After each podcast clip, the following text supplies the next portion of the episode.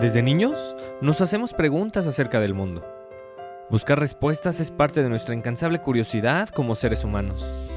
Solo indagando lo que nos va sucediendo a cada momento es como podemos comprender nuestro entorno y el lugar que ocupamos en él. Cuestionar nuestro andar como impulso para crecimiento personal. Soy Roberto Granados, psicoterapeuta y orientador humanista, y te doy la bienvenida a Buscando Respuestas, una escala necesaria para este mundo cada día más acelerado y acostumbrado a lo inmediato. El objetivo, que explores tus reacciones, comportamientos y creencias, con la curiosidad suficiente para darle voz a lo que sucede en tu interior. Y así, empezar a encontrar respuestas, las cuales todos andamos buscando. Comenzamos.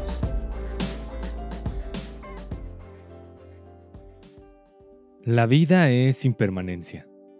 Ya en otros episodios hemos abordado que aquello que surge inevitablemente desaparece. Esta verdad universal, llamada impermanencia, que podemos experimentar a través de observar el cambio de estaciones o de la llegada del día solo para darle paso a la noche, también forma parte de nosotros, los humanos.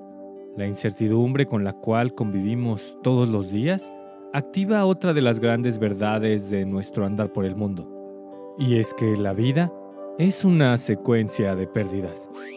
Si todo lo que surge desaparece, aquello que desaparece lo perdemos inevitablemente.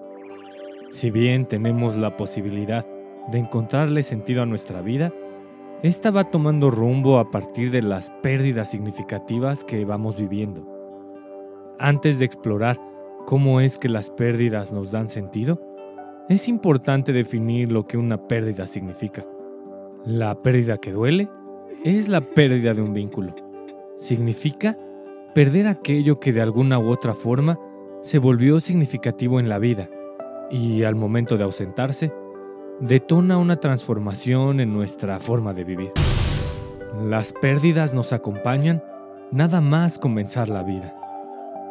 El proceso de nacimiento, violento e intrusivo para cualquier recién nacido, implica la primera pérdida, una que podremos no recordar, pero todas y todos hemos vivido. Dejamos la calidez y tranquilidad del útero para empezar a ser manipulados y observados por seres extraños en un mundo extraño. De ahí en adelante, las pérdidas se convierten en nuestro acompañante por excelencia. Ahí encontramos perder un espacio, ya sea en el cambio de casa, el cambio de cuarto o tener que compartir la habitación con un hermano, la pérdida de un juguete, la pérdida de un amigo que se cambió de escuela, la separación de los padres, la pérdida de una mascota, la pérdida por sufrir un daño físico o la pérdida de un ser querido. Las pérdidas de la infancia bien pueden volverse a repetir en la adolescencia o la adultez. Y la lista no se queda ahí. Conforme vamos teniendo nuevas experiencias de vida, el dolor por las pérdidas se afianza en nuestra existencia. Iniciar o terminar una relación de pareja, terminar la universidad, ponerle fin a una adicción, tener una enfermedad grave, el retiro o jubilación, cambios financieros positivos o negativos, casarse o divorciarse, dejar el hogar familiar, el despido o renuncia de un trabajo, la llegada de un nuevo miembro de la familia, cambiar de giro profesional o modificar los hábitos alimenticios. Todas estas situaciones suelen llamarse cambios, fracasos o tropiezos para minorar la carga emocional que significa nombrarlas por lo que realmente son. Pérdidas. La razón de hacer esto se debe a que como sociedad no hemos sido educados para lidiar con la pena y el dolor, sensaciones relacionadas con lo anormal y lo antinatural, lo cual deriva en no tener la capacidad para manejar de forma funcional esta clase de emociones. Frente a nuestra carencia en el manejo emocional, surge nuestra dependencia a definir todo con base en lo racional. Desde luego que la intelectualización es importante, sin embargo, hay aspectos donde más que ayudarnos, nos estorba. John W. James y Russell Friedman, expertos en el manejo del dolor emocional, lo dejan muy claro. Todos los intentos que se hacen de aliviar el dolor de una pérdida por métodos intelectuales son ineficaces, porque la mente no es el instrumento adecuado cuando se trata de emociones. Sería tan ineficiente como tratar de pintar una pared con un martillo. Sufrir una pena está relacionado con el corazón, no con el cerebro. En lugar de sentir, optamos por pensar, queriendo encontrarle una lógica al surgimiento de las emociones. Nuestra carencia social del manejo del dolor, combinada con nuestra necesidad de entender todo lo que nos pasa, ha derivado en la categorización de emociones, las cuales, de acuerdo a millones de personas, son válidas dependiendo del sexo biológico de las personas. La tristeza, el dolor y la expresión de estos sentimientos es una cuestión humana. Nada tiene que ver con ser hombre o mujer.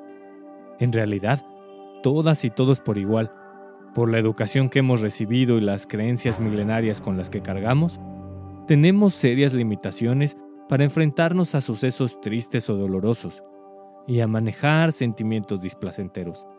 La incapacidad de lidiar con nuestro propio dolor y tristeza deriva en invalidar el dolor y tristeza de los demás.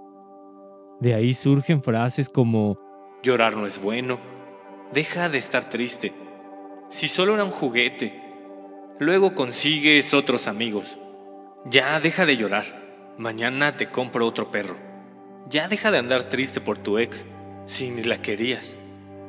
La invalidación del dolor propio y el de los demás evita transitar y asimilar la pérdida, lo cual es clave para encontrarle sentido. Para darle sentido a las pérdidas, es importante quedarse con el vacío que generan hasta que haya una reparación. De poco y nada sirve la sustitución. Por ejemplo, cambiar de una pareja a otra de forma inmediata, o en cuanto una mascota se muere, rápidamente conseguir otra todo con el afán de aliviar un dolor que, al no permitir que se manifieste, tarde o temprano provocará otra clase de problemas de carácter emocional. El primer paso para darle sentido a tus pérdidas es revisarlas. Hacerlo implica regalarte un espacio de silencio y ponerte a revisar, año por año que has vivido, cuáles son las pérdidas significativas que has tenido a lo largo de tu existencia. Esto abrirá la puerta a explorar cómo has reaccionado frente a ellas y empezar a descubrir los recursos que, sin importar las pérdidas que hayas vivido, te han llevado a ser quien eres hoy. Toda pérdida implica momentos de aislamiento. Sin embargo, también incluye otros momentos donde es vital tener compañía. En este sentido, cada pérdida es una oportunidad de explorar quiénes han sido esas personas que, de alguna u otra forma, te han acompañado a superar las pérdidas más importantes de tu vida. Revisa quiénes han estado ahí en tus momentos de vulnerabilidad.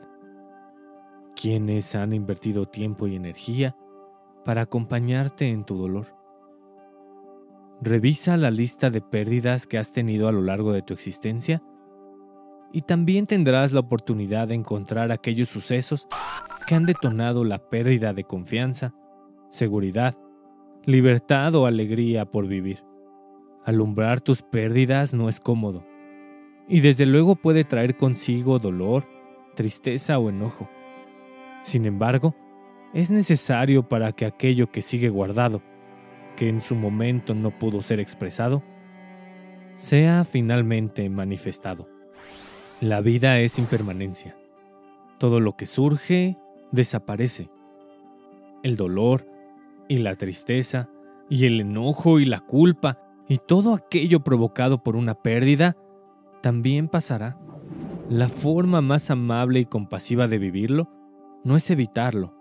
Al contrario, se trata de que estos sentimientos puedan ser manifestados. Si el dolor es muy grande, si la tristeza es profunda, si la culpa pesa o el enojo quema, Recuerda siempre que cuentas con la posibilidad de pedir apoyo y vivir en compañía el camino de las lágrimas. Revisa tus pérdidas, explóralas, descúbrelas, agradecelas. Empieza a darles un sentido.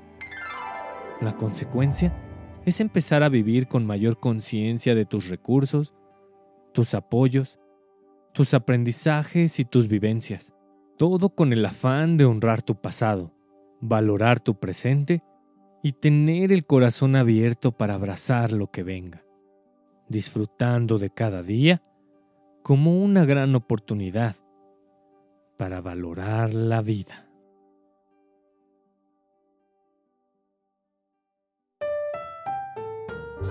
He perdido la mula. Que he perdido la mula. Estoy desesperado. Ya no puedo vivir así. No puedo vivir si no encuentro a mi mula. Aquel que encuentre mi mula va a recibir como recompensa a mi mula. Y la gente decía, ¿estás loco? ¿Has enloquecido? ¿Perdiste la mula y vas a ofrecer como recompensa tu propia mula? Y él dice, sí, porque a mí me molesta no tenerla, pero mucho más me molesta haberla perdido. Un cuento de Jorge Bucay. De las pocas cosas que realmente nos unen como seres humanos son las pérdidas. Dejar de minimizarlas, y aceptar que vivimos con ellas un día sí y el otro también es vital para el crecimiento personal. Atravesar el dolor de la ausencia y dejar que simbre la tierra con toda su tristeza es vital para que el sol verdaderamente alumbre, para que la vida realmente sea vida. Y ahí, con la luz en plenitud y con el corazón abierto, poder alumbrar de una vez por todas la pérdida por todos temida y socialmente negada, la muerte. De eso, de darle sentido a la muerte, de transitar por el duelo y resignificar la vida, hablaremos en el siguiente episodio, en la segunda parte de esta trilogía llamada El sentido de las pérdidas. Hemos llegado al final de este episodio, una escala más en este infinito sendero de introspección. Recuerda suscribirte a este podcast. También compártelo lo cual ayudará a que este vehículo de desarrollo llegue a más personas y así hagamos de este camino de autoconocimiento uno más concurrido. Para ampliar tus momentos de reflexión, sígueme en Instagram. Me encuentras como Roberto Granados Terapeuta. Si quieres hacer de tu proceso de crecimiento una constante, inscríbete al newsletter de Buscando Respuestas, una publicación que te haré llegar por mail donde te estaré compartiendo de forma gratuita artículos, videos, documentales, reflexiones, canciones y todo aquello que sea valioso para promover tu proceso de autoconocimiento. Todo con el objetivo de que vayas haciendo de tu camino un sendero más amable, más pleno y más humano. Te dejo en la descripción de este episodio el link para que te inscribas. Y finalmente, recuerda siempre, para seguir creciendo, es preciso abrir la puerta de tu corazón explorar lo que ahí reside y darle voz a tu interior. Es ahí donde están las respuestas. Hasta la próxima.